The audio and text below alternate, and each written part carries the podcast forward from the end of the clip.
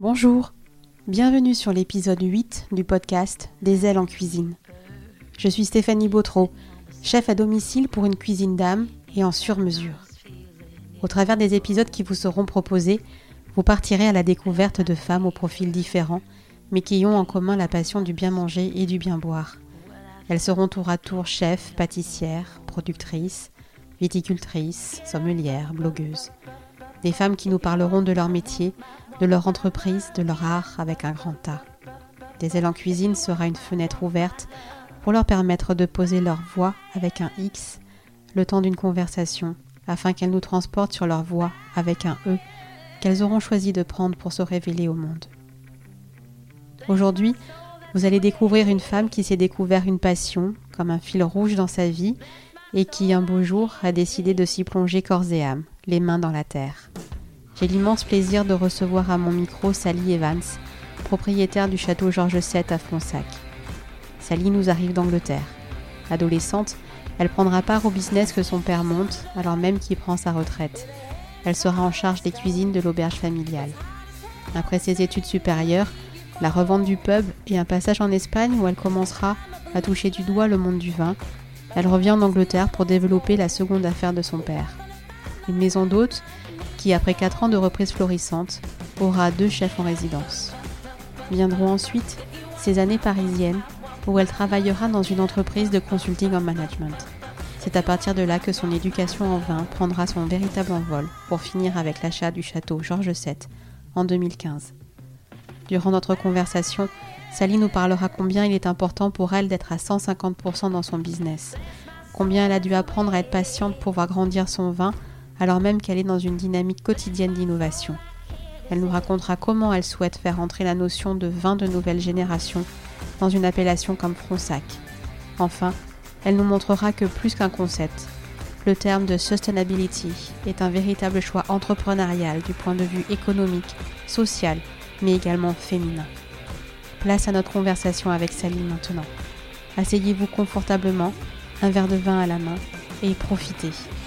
Attention toutefois à l'abus d'alcool qui est dangereux pour la santé. On se dit à tout à l'heure. Bonjour Sally. Bonjour Stéphanie.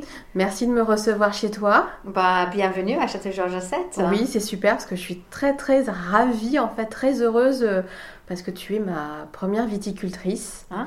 Donc, euh, donc voilà, puisque Des ailes en cuisine euh, est aussi ouvert en plus des, des chefs de cuisine, des pâtissières aux viticultrices, aux sommelières. Donc vraiment, je suis très très honorée. Et euh, dis-moi Sally, euh, comment est-ce qu'on pourrait justement te, définir? Bah, viticultrice, je pense, c'est le mot euh, que, tout le monde connaît, mais quand on a une toute petite propriété comme ici, on, fait tout.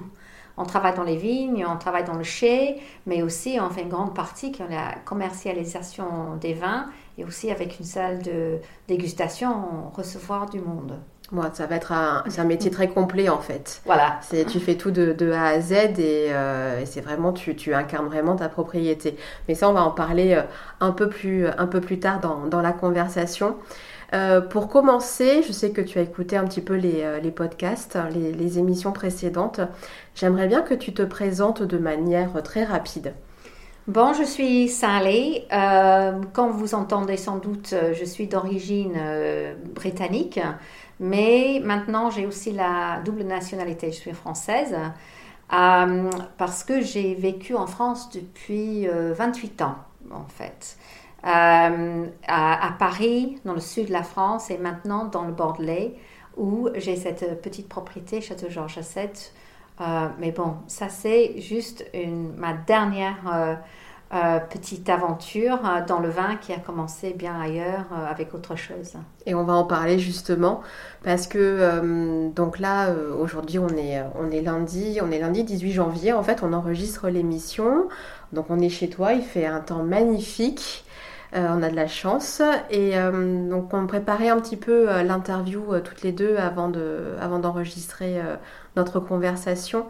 Et euh, tu m'as, comment dire ça? On a beaucoup parlé de ce fil conducteur, euh, voilà, de, de, la gastronomie, puisque ce podcast parle de gastronomie, mais, mais aussi de vin, comme on va le voir aujourd'hui.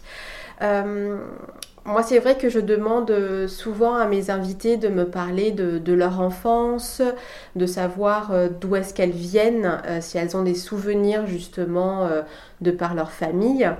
Toi, c'est vrai que en me parlant, ce qui a été vraiment frappant, c'est que euh, tu as eu un exemple avec ton papa euh, qui, euh, à 60 ans, alors qu'il avait pris sa retraite en Angleterre, a décidé d'ouvrir un pub. Donc un pub en Angleterre, c'est une auberge, si je ne me trompe pas. Et donc à 60 ans, il décide d'ouvrir son premier établissement. Toi, à l'époque, tu as 16 ans, c'est bien ça? Et tu fais partie de l'aventure. Est-ce que tu peux nous dire un petit peu en quoi tu faisais partie de, cette aventure de l'auberge? Oui, donc euh, il avait déjà pris la retraite une fois de son business avant en tant qu'électricien entrepreneur. Et donc il a annoncé à 60 ans qu'il voulait acheter un pub juste au bord de New Forest dans le sud d'Angleterre. Et moi j'étais à l'école, donc euh, je faisais mon bac à 16-18, mais tout le monde s'est mis euh, voilà, facilement. Mes, mes soeurs euh, et frères étaient déjà partis de la maison, donc j'étais la seule qui était toujours là. Et les week-ends, les vacances, euh, je travaillais dans le pub. Et bien sûr, avant 18 ans, j'avais pas le droit de travailler dans le bar, donc je travaillais dans la cuisine. Et euh, peu après euh, quand nous avions pris euh, ce pub, on discutait comment on pourrait attirer plus de monde. Et c'était vraiment à la fin des années 70 en Angleterre où les gens voulaient vraiment manger aussi dans un pub. Et c'est à ce moment-là qu'on a lancé notre offre de, de, midi et le soir. Et moi, j'étais partie. Et voilà, après, à 17, 18, c'est moi qui faisais la cuisine simple, les quiches maison, euh, les plats du jour hein, avec des très belles salades, mais c'est moi qui faisais la cuisine. Tu étais toute seule en cuisine pour le coup? Non, parce que j'étais à l'école la plupart du temps. Mais sur les week-ends par exemple Voilà, donc le week-end, j'étais euh, par exemple responsable ou ma mère, et puis on avait une deuxième main qui, qui faisait les euh, les, les, petites salades, l'accompagnement, etc. Donc on était deux. D'accord. Et pour le coup, enfin, c'est toi qui avais eu l'idée de te mettre en cuisine. Tu cuisinais déjà un petit peu ou tu voyais un petit peu ta, ta maman, je suppose, cuisiner ou peut-être ton père? Euh, non, plutôt ma maman. Et bien sûr, bah, en, grandissant, euh, malgré ce qu'on pense euh, des Anglais, on fait aussi beaucoup de cuisine à la maison, en famille. Et bien sûr, en, grandissant, j'avais appris à, préparer les, plats mais aussi le fait qu'on préparait quelque chose de nouveau au pub, on commençait doucement. Donc on avait le temps de s'adapter au fait qu'au début on faisait quelques plats, à la fin on faisait beaucoup beaucoup de... Pendant le service, on servait beaucoup de monde. Et vous aviez combien de couverts pour le coup? Bon, à l'époque, je ne me souviens plus, mais peut-être 50. Ah, c'est pas mal. 50 midi et soir euh, plutôt midi euh, en semaine et puis euh, plutôt soir en week-end. D'accord. Voilà. Et donc ça, tu fais ça pendant combien de temps à peu près?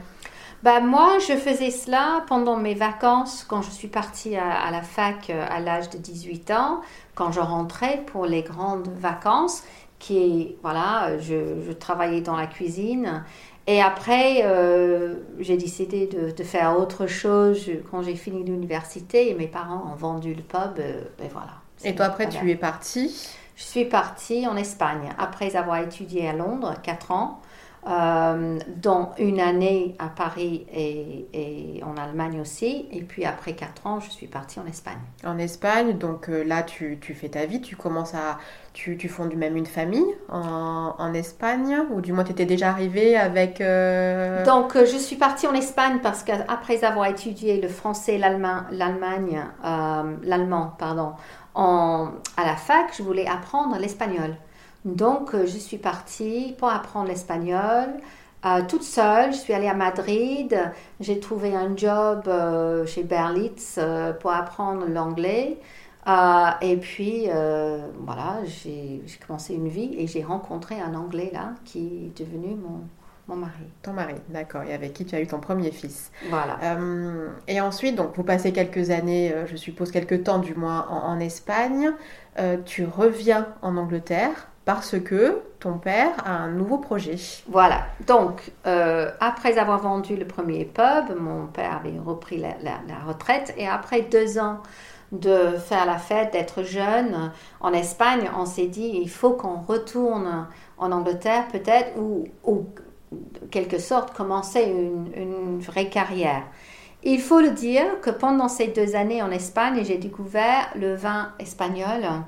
Et en fait, euh, bien sûr, la nourriture euh, espagnole aussi, et la, la façon de vivre, de manger tard, euh, et avec les amis espagnols que j'ai toujours, voilà, j'ai élargi ma connaissance Parce à cette période. D'accord, parce qu'en fait, il faut, il faut bien prendre conscience. Effectivement, tu dis donc qu'en Espagne, c'est en Espagne que tu commences à découvrir le vin. Parce qu'en Angleterre, finalement, euh, c'était pas dans la, ça n'en rentrait pas dans la culture. Euh, tu me disais Non. justement que tu te rappelles, euh, étant plus jeune, les repas familiaux, c'était euh, le prendre un verre de sherry pour l'apéritif, bien évidemment, la, la bière, le, on a parlé du, du gin tonic, euh, voilà. Mais c'est vraiment donc en Espagne que tu, euh, que tu commences à appréhender le vin, la, cette question du vin. Oui, absolument. Parce que en tant qu'étudiante en Angleterre, on buvait du vin très rarement. C'est très mauvais vin parce qu'on ne dépensait pas beaucoup sur l'alcool hein, quand on était étudiant. Et c'est en Espagne, c'est une découverte complète de, la langue, de la façon de vivre, du vin et aussi des super euh, plats espagnols. Donc euh, c'était vraiment une découverte euh, 100%. C'était une jolie entrée en matière, on Voilà. va dire. Exactement. Et donc tu repars en Angleterre pour en vérifier voilà. ça. Donc mon père, il nous a approchés. Après, euh, j'étais à Madrid et puis à Barcelone. Et puis il nous a approchés en nous disant bon, je pense que si ça vous intéresse, moi je peux acheter un nouvel, un, un autre auberge. On va trouver un auberge euh, à pub et puis vous allez le gérer, vous les deux jeunes, et on va après partager les bénéfices 50-50. Et donc, c'était un super offre à 23 ans, 24 ans, de pouvoir vraiment, euh, vraiment faire un business sans, devoir trouver le financement. Donc, on, a- on s'est retrouvé dans le Cotswolds. Le Cotswolds, c'est assez connu parce que c'est pas loin de Oxford, ni de Stratford-on-Avon, où est né Shakespeare. Et euh, les couleurs de la pierre, de tous les, les, bâtiments à Cotswolds, ça rappelle beaucoup de Bordeaux. En fait, Bordeaux m'a rappelé des Cotswolds avec ces tons de pierre naturels. Euh, et là, on a acheté un auberge euh, avec huit chambres d'hôtes. Donc, on faisait table d'hôtes le soir. On, avait un menu de bar à midi.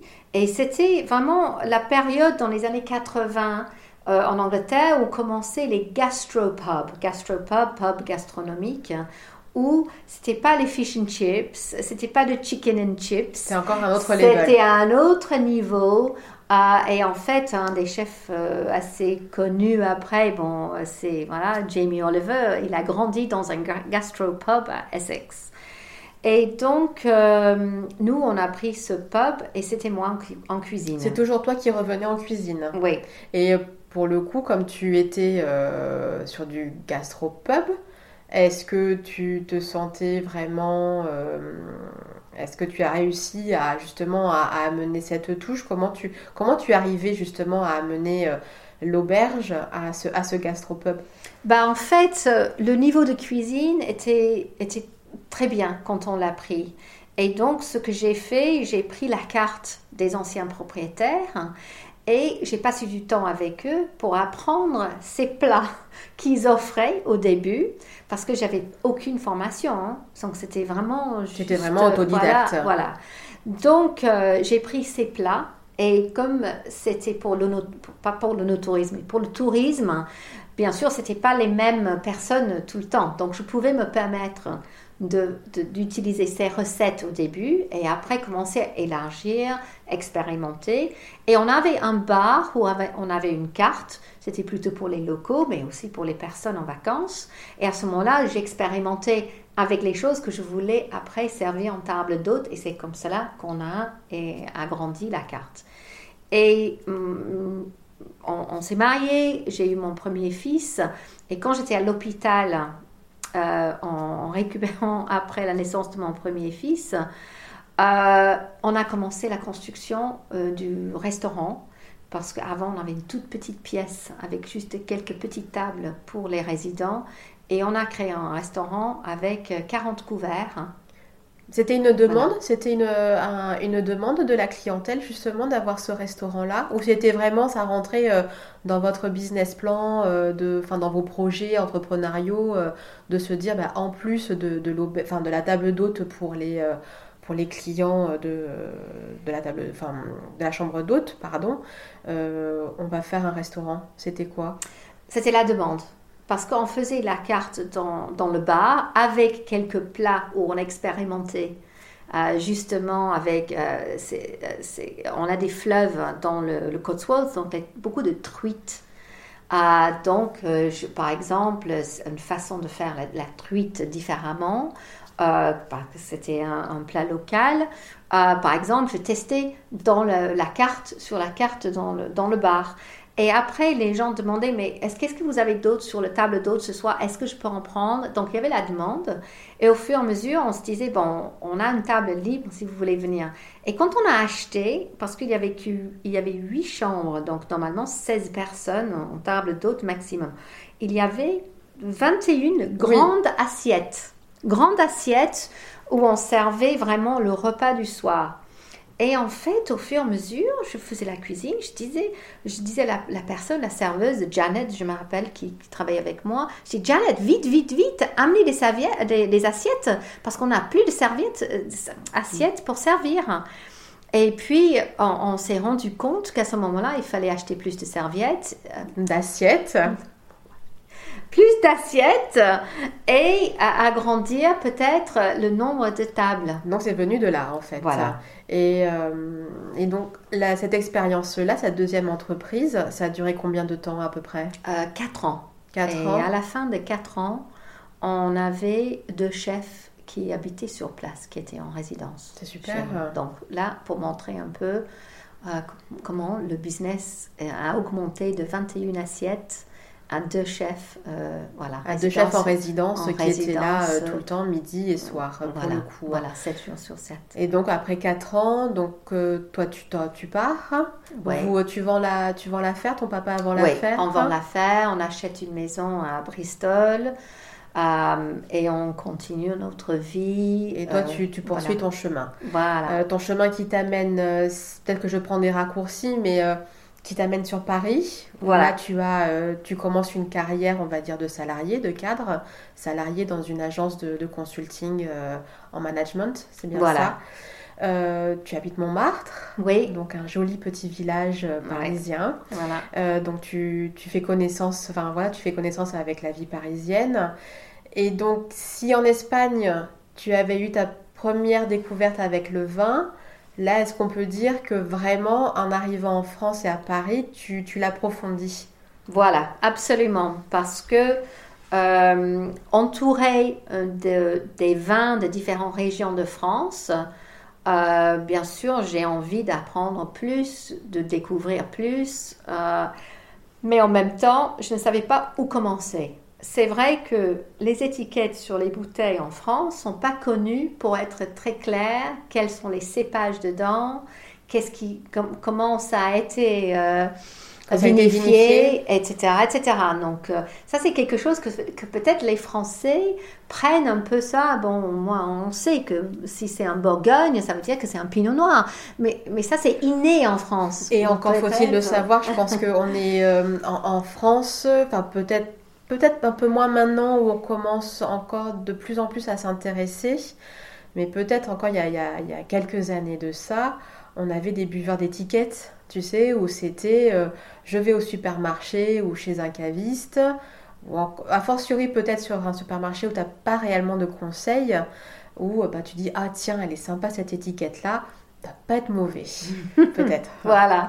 Mais bon, c'est vrai que quand on veut comprendre plus sur ce qui est dans la bouteille, euh, à l'époque, parce que c'est un, peu, un peu plus maintenant, à l'époque, la seule région où vraiment on voyait les choses sur l'étiquette, c'était l'Alsace, où on voyait que c'était un pinot gris, un, Riesling, etc.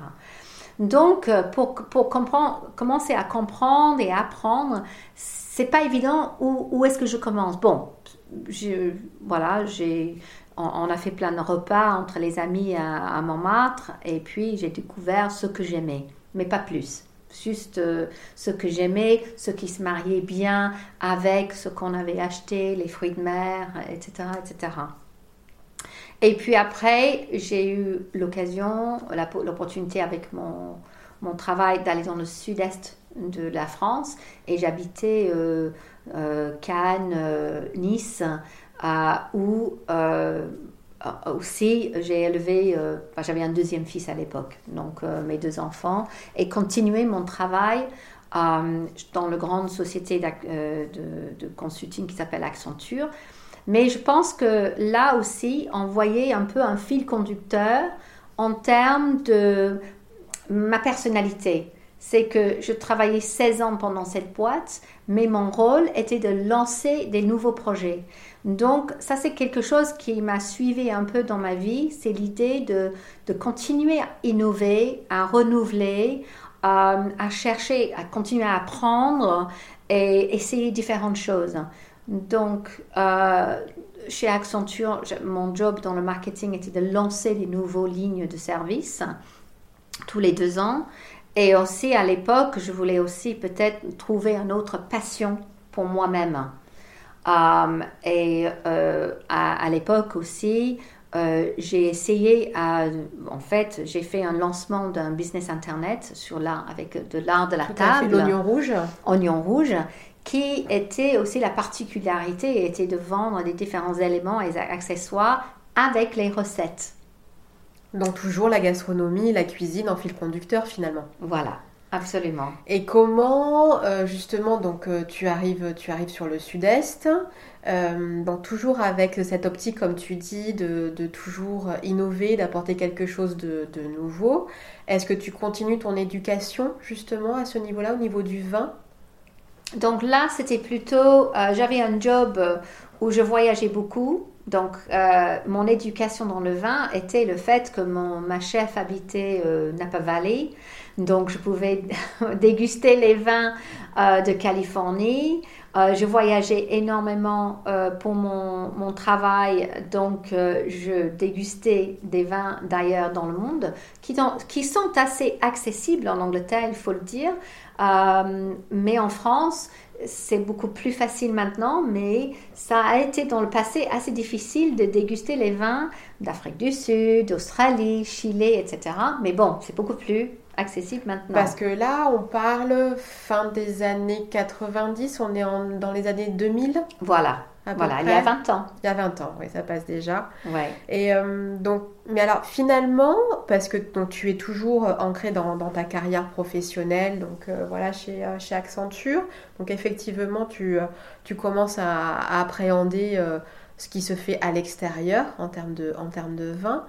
Mais qu'est-ce qui fait finalement que euh, tu te dis ah ben tiens je, vais me mettre dans le vin, je, vais travailler le vin. Est-ce que tu avais déjà cette idée-là dans le sud-est ou est-ce que c'est justement quand tu vas arriver à Fronsac Parce que je pense que tu es arrivé à Fronsac, du moins dans le Bordelais, depuis le sud-est. Qu'est-ce qui fait que tu as eu le déclic de te dire je vais partir d'Accenture pour investir dans une propriété? Je voulais faire un changement dans ma vie professionnelle après 16 ans de voyager, etc. Parce que mon fils, euh, mon, mon, deuxième fils, il avait l'âge de commencer au lycée, de faire le bac, et je me suis rendu compte que je ne l'avais pas vraiment vu. J'avais repris le travail tout de suite après sa naissance, et on avait une nounou, j'ai voyagé, Euh, on était là, bien sûr, le week-end, mais je voulais vraiment profiter des deux, deux, trois dernières années de sa présence à la maison. J'étais seule à l'époque, là, avec euh, mon fils aîné parti à, l'université et j'étais seule avec, euh, avec mon fils, Luc. Et je voulais vraiment faire, être, faire quelque chose pour être plus présente. Donc, je ne savais pas quoi. J'ai quitté Accenture, j'ai passé du temps avec, avec Luc faisait les petits repas pour lui qui, qui allaient lui faire plaisir. Probablement à l'âge de 15-16 ans, il aurait préféré que j'étais pas trop présente à la maison. Mais oui, bon. mais euh, on prévoit pas ça. voilà. Pour moi, c'était super. On écoute maman. voilà. Finalement, pour lui, j'imagine que c'était voilà quand même positif. Et je me suis dit, euh, je vais commencer à étudier le vin. J'ai jamais eu le temps d'étudier le vin, je vais commencer avec euh, le W7, niveau 1. J'ai fait le niveau 2. Mon fils Luc a grandi, il est parti aussi à la fac en Angleterre. Et je me suis dit, c'est le moment de me faire plaisir. J'ai continué mes études, mais très vite, je me suis dit, si je veux vraiment apprendre le, monde du vin, il faut acheter des vignes, il faut mettre mes mains dans la terre, sur les barriques et mon nez dans les barriques. Ouais, donc tu avais vraiment déjà une vision, je veux dire, tu n'es pas simple, tu n'es pas juste une, entre guillemets, hein, une simple consommatrice de vin. Euh, toi, tu juste, enfin, oui, enfin, je veux dire, qui, qui, qui, aborde le vin en termes de plaisir. Toi, déjà, euh, tu avais déjà cette, cette envie vraiment d'aller vraiment jusqu'au bout de la démarche. Bah ouais. Enfin, t'as pas fait semblant. Parce que j'ai envie de dire, oui, effectivement, tu peux passer ton WSET euh, parce que pour, pour le fun, euh, voilà, mais sans pour autant aller chercher plus loin, et histoire d'avoir une passion vraiment euh, aboutie, qui est déjà pas mal, parce que tout le monde n'a pas son WSET. moi, je ne l'ai pas. mais toi, vraiment, enfin, je veux dire, c'est pas donné à tout le monde. Et d'autant plus si tu peux me permettre, parce que tu trouvais important de le dire aussi, tu es une femme, 50 ans à l'époque, de te dire, je prends le risque, je vais au bout de ma passion et je vais mettre les mains dans la terre. Oui, voilà. Et donc tu arrêtes dans le Bordelais pour mettre les mains dans la terre? Oui, bah oui. Bah en fait, je voulais acheter des vignes, j'ai regardé autour de moi. Euh, là où j'habitais, il y a, des bandoles un peu, voilà, les vins de Provence, les rosés que j'adore, que j'aime beaucoup boire, mais qui n'étaient pas, à l'époque, ils n'étaient pas très, très, très connus et pas considérés comme très sérieux, comme vin non plus. Euh, et en fait, je me suis dit, bon, où est-ce qu'ils font des super vins? Donc un copain à l'époque m'a fait, fait découvrir Bordeaux et je lui remercie maintenant. Et je suis venue à Bordeaux. Et juste euh, un, voilà, un petit, une petite quelque chose que j'adore, la ville de Bordeaux est jumelée avec Bristol, où aussi j'ai passé beaucoup d'années. Donc c'est vraiment bizarre que après il y a quelque chose. Une synchronicité qui s'est faite finalement. Euh, que j'ai retrouvé dans le Bordelais. Et en fait, euh, ça c'est quelque chose, je pense aussi que de ma, ma personnalité, c'est 150% ou rien. Et ça, j'ai fait dans mon, mon, travail, ma découverte des différentes choses. On est dedans ou on n'est pas dedans. On, voilà. Et ça, c'est entre, en tant qu'entrepreneur. On ne peut pas avoir la moitié d'un business. Non, tu peux pas être tiède. Voilà. On est dans un business où on n'est pas. Et donc, euh, j'ai découvert le Bordelais et euh, j'ai eu un conseil qui, qui, était très, très, très important pour moi. Euh, et je remercie la personne qui me l'a donné à l'époque c'est que acheter la meilleure appellation que tu peux, que tu as pour, voilà, pour tes ressources. Et donc, j'ai vendu mes actions Accenture hein, pour acheter cette petite propriété à Fronsac. Je, savais que Fronsac avait un terroir super, tout le monde en, parlait. Je savais qu'on pouvait faire des très très très bons vins et les Français, les Anglais commencent à reconnaître aussi, mais les Français connaissent, depuis, euh, connaissent depuis des années.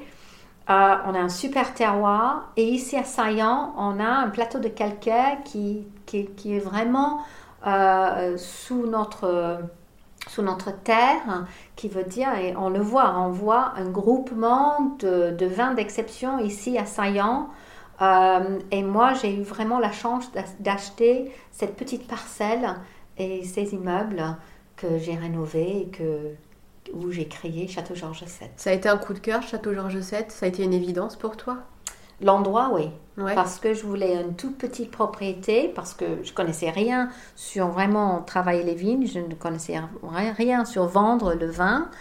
Donc je voulais quelque chose, mais je, je savais que je voulais ouvrir ma porte et pouvoir marcher dans mes vignes. Je voulais pas une maison et une parcelle de vignes ailleurs. Il fallait respirer les vignes. Il fallait pouvoir presque les toucher. Et on n'est pas, on C'est n'est jamais quasiment loin. le cas. hein. Voilà, on C'est quasiment jamais le cas. des vignes. Parce que où tu, voilà, donc on est vraiment dans ta maison. Ta maison est très claire, enfin voilà, avec euh, énormément de fenêtres et, et où que se porte le regard.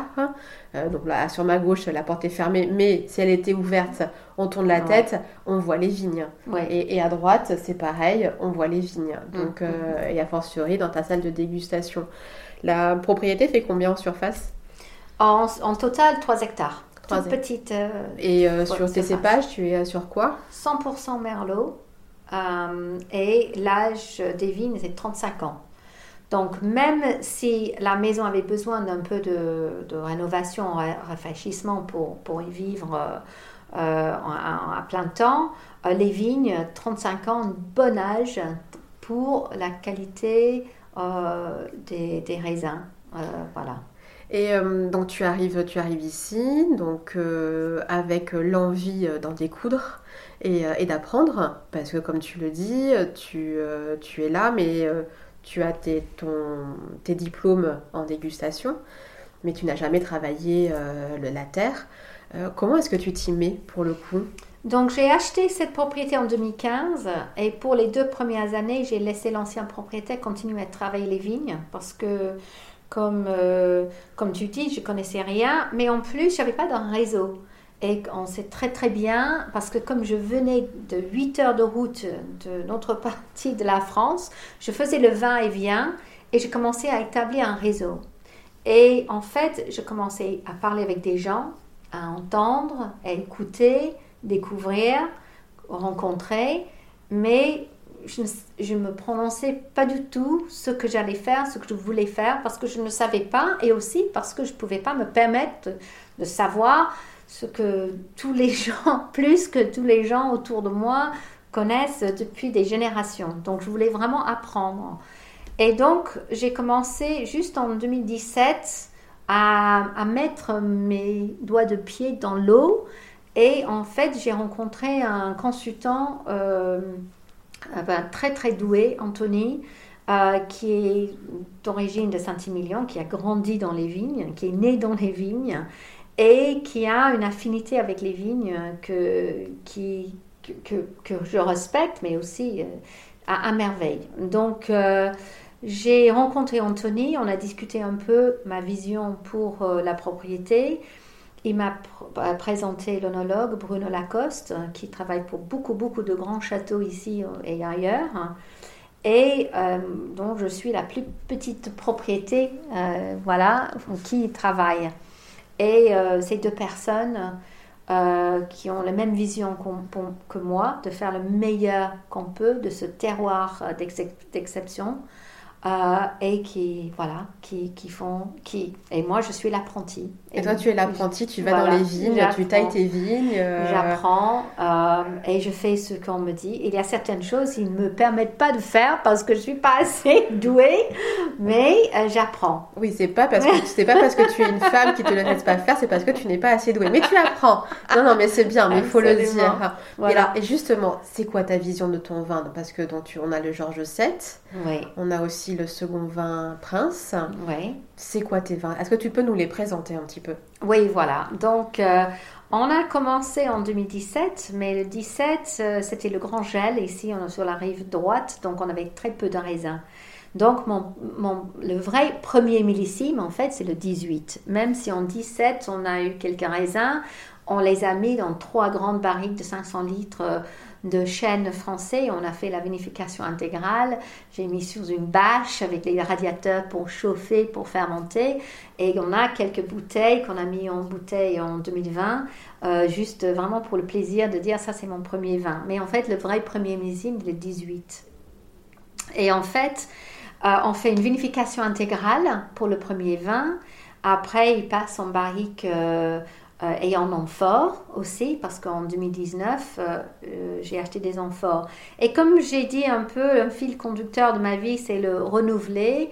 Avec le vin, il faut avoir la patience et avoir une vision un peu long terme, mais ça ne veut pas dire qu'on ne peut pas innover chaque année et renouveler. Donc ça veut dire qu'en 18, on a installé la thermorégulation pour, vraiment pour avoir la, température constante et, ce qu'on veut pour les différentes étapes de la vinification. Mais en 2019, on a acheté les amphores. En 2020, j'ai commencé un vin blanc. Donc, tu vois, on peut continuer à innover, euh, même si on doit avoir la patience pour les vins, euh, voilà, pour l'élevage. Donc, le 18 euh, a été présenté en primeur en 2019, donc mon premier vin, je présente en primeur en 2019. C'est un vin que j'aime beaucoup dire, c'est une nouvelle génération de Franzac. Franzac dans le sens que euh, on a de très très bons vins qui sont faits ici, mais on a aussi, il faut qu'on s'adapte aussi aux consommateurs actuels. Les consommateurs de vin actuels ne veulent pas attendre forcément 15 ans ou 20 ans pour déguster un vin. On n'est plus nécessairement sur des vins de garde Non. Donc, euh, même les châteaux euh, euh, avec qui j'ai parlé aussi à Saint-Émilion et autour, qui, qui, font des vins de garde, mais savent qu'il faut s'adapter aux consommateurs aujourd'hui qui veulent boire plus jeunes des vins.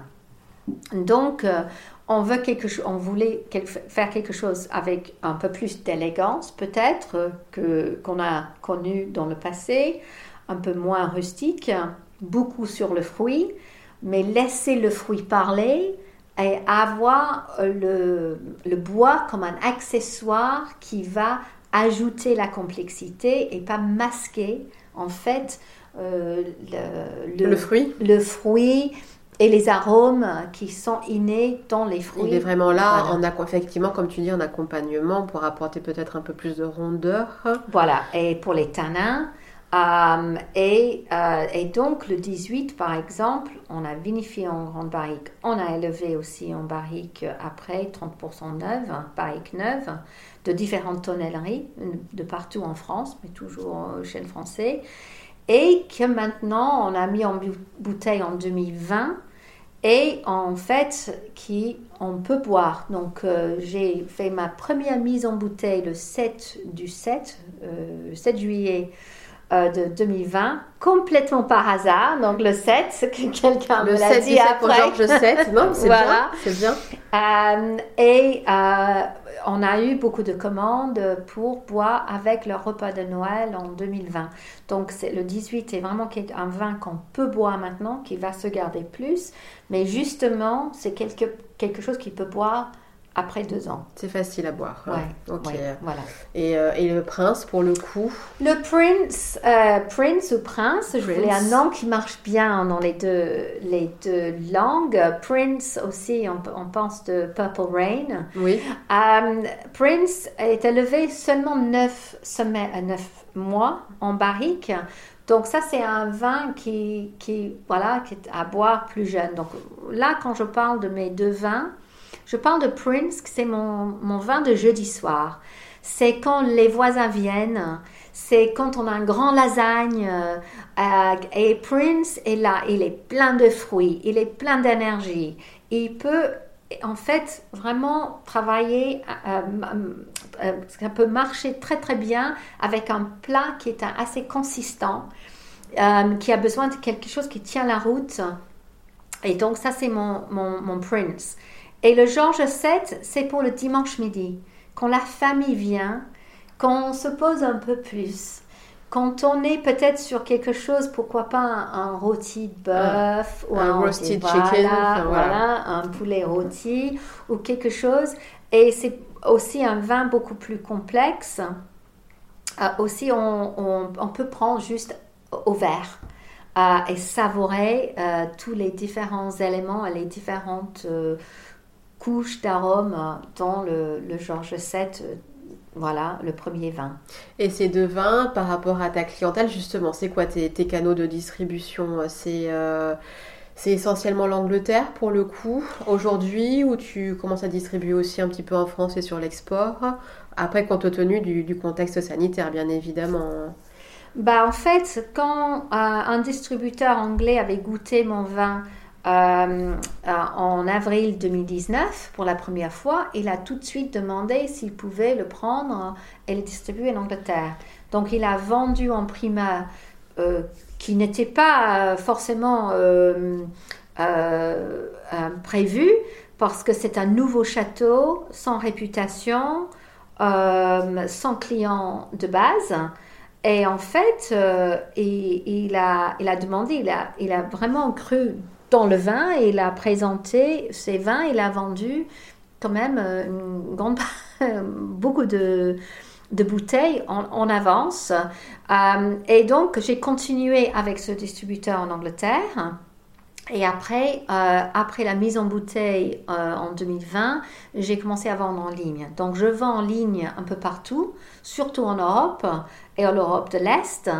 Euh, et maintenant, avec Brexit, c'est un peu plus compliqué de vendre en ligne en Angleterre pour l'instant, mais oui. ça va être résolu, j'en suis sûre, mais bon, à l'heure actuelle, il faut en parler, il faut, en avoir conscience. Voilà. C'est un paramètre à prendre en compte maintenant. Voilà, pour vendre en ligne directe de chez moi, mais aussi je fais, je fais la, vente directe de ma salle de dégustation que j'ai ouvert malgré la crise, j'ai ouvert en été 2020.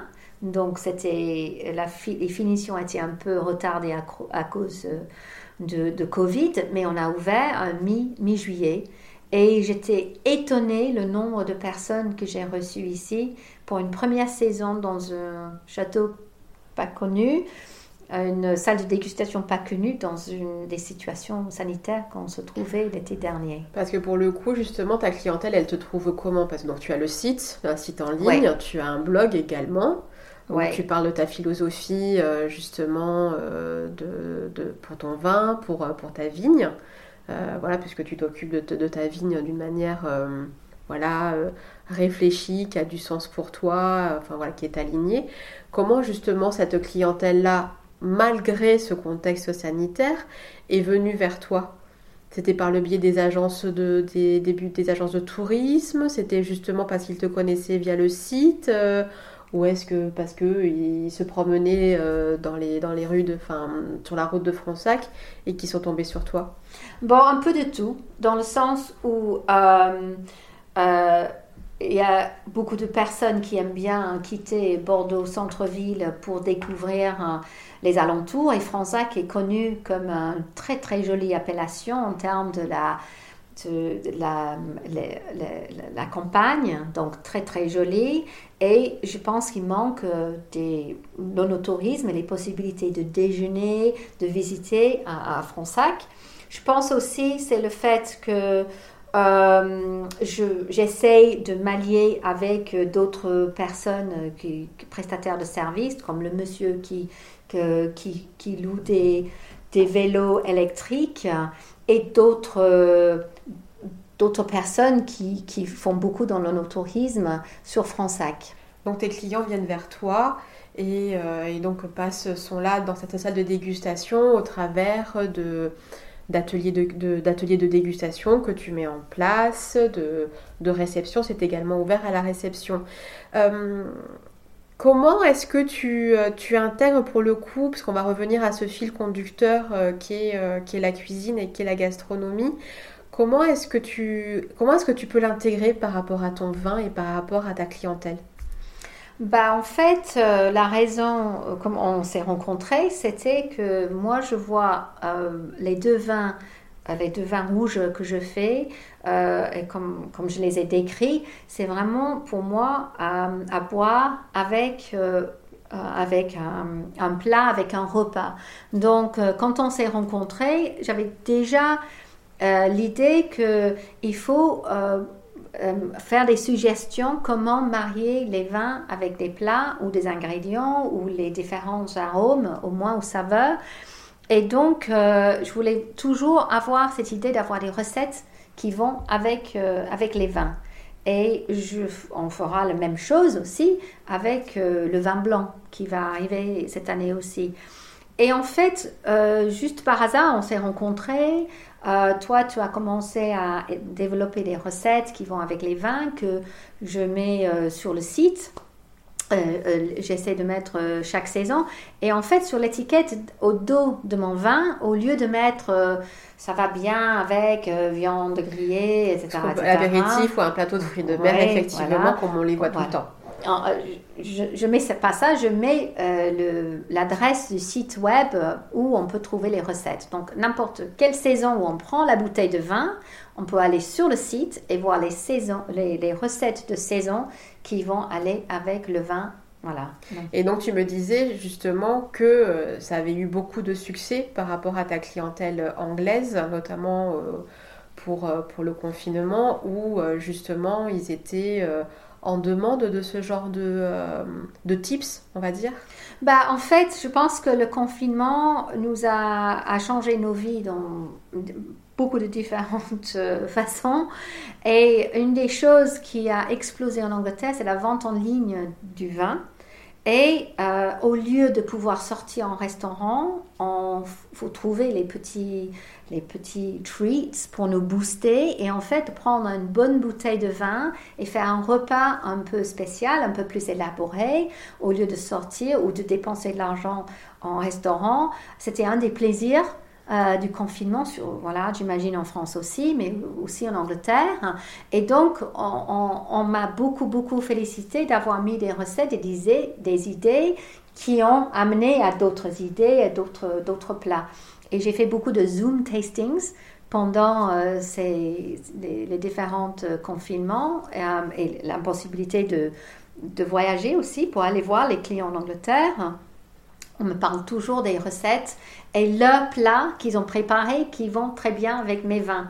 Et ça, c'est super un plaisir. C'est super, ça fait un échange et ça fait une émulation justement entre tes clients et, et toi. Donc euh, euh, c'est vraiment, euh, ouais, c'est c'est l'arrivée, en fait, je pense, de, de, de ton... De, de ton, de ton, ton, process, de ton process justement de, de vente, c'est de voir que tes clients sont acteurs aussi de ton produit et, et de tes vins. Oui, Absolument. Et le nombre de photos que je reçois par mail disant bah, on a ouvert euh, ça, on a mangé ça avec. Génial. Euh, voilà, c'est, ça crée un lien très très personnel avec, euh, avec les personnes qui, qui boivent, euh, qui boivent ça te fait vraiment une communauté, comme on dit maintenant. Euh, ça te fait vraiment une très jolie communauté et, et on espère qu'elle va vraiment se développer.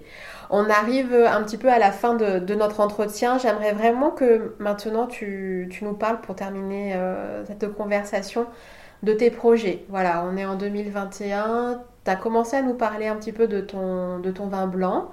Euh, voilà, j'aimerais bien que tu nous en parles un peu plus et que tu nous parles un peu plus effectivement aussi de, de, la, de la vision que tu, vas, que tu veux apporter à ta propriété. Donc, euh, comme, euh, comme on a vu un peu ma façon de, de, vouloir trouver du nouveau dans chaque chose, le nom de Georges VII aussi, c'est déjà cela. Donc Georges, euh, vraiment lié à la tradition, un prénom qui marche très bien en anglais-français. Euh, un prénom royal. Voilà, exactement. Mais aussi l'idée que moi, je travaillais sur l'avenue Georges V à Paris. Donc euh, ça, c'est un peu... C'est aussi un clin d'œil. un clin d'œil de ma vie parisienne. Mais le 7 aussi, qui regarde vers l'avenir, qui, qui porte bonne chance, qui écrit euh, un chiffre arabe au lieu, euh, au lieu romain. Voilà, vieux romain, etc. Donc l'idée de renouveler. Et en fait, le vin blanc, oui, ça c'est euh, nouveau pour cette année. c'est un classique blend, sémillon et sauvignon blanc, donc un bordeaux blanc classique. Et bien sûr, j'ai hâte de trouver des, des recettes qui vont euh, marié bien avec, euh, avec ce vin blanc. Donc ça, c'est un nouveau, euh, un, nouveau projet. Et aussi de développer l'activité dans la salle de dégustation.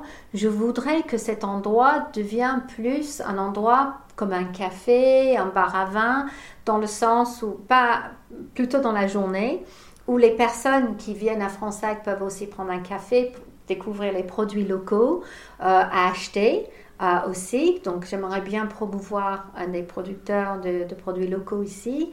je sers déjà une bière qui est brassée à Fransac, dans le village de Fransac les Trois Tertres, qui est connu un, petit peu dans les alentours. Et j'aimerais continuer à avoir la possibilité de déjeuner sur place, prendre l'apéro sur place.